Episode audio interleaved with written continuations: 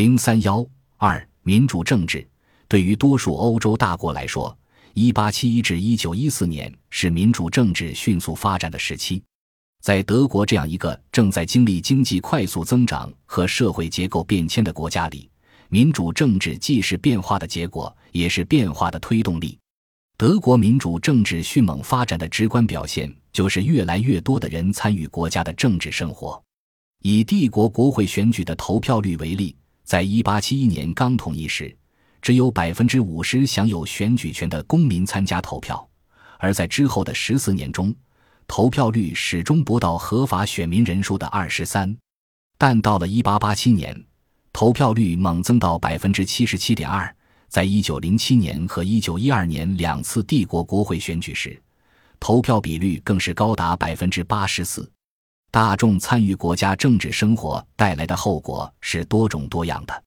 对于国家的战略决策来说，这首先意味着传统的内阁外交、秘密外交受到越来越多限制。决策者不能再仅仅考虑国家利益的需要，还要在相当程度上考虑大众的接受程度和认可程度。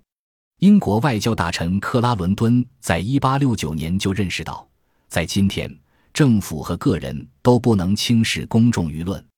其次，大众对政治的广泛参与，客观上还为各种利益集团对政府施加影响提供了更多机会。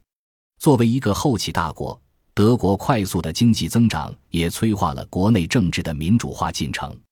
与英法等国相比，德国的民主政治潮流虽然来势汹涌，但在程序和制度上并不完善，更没有形成一整套成熟的政治文化。在这种情况下，大众参与政治的高涨热情，客观上为利益集团向政府施压提供了一条新的途径，那就是通过直接动员民众来创造或左右公众舆论，从而影响政府决策。在一定意义上，如果没有民主政治的盛行和实践，德国的民族主义、帝国主义等其他主流意识形态也不可能达到那种规模和政治影响。所以，民主政治在各种主流意识形态中，实际上发挥了一种基础性作用。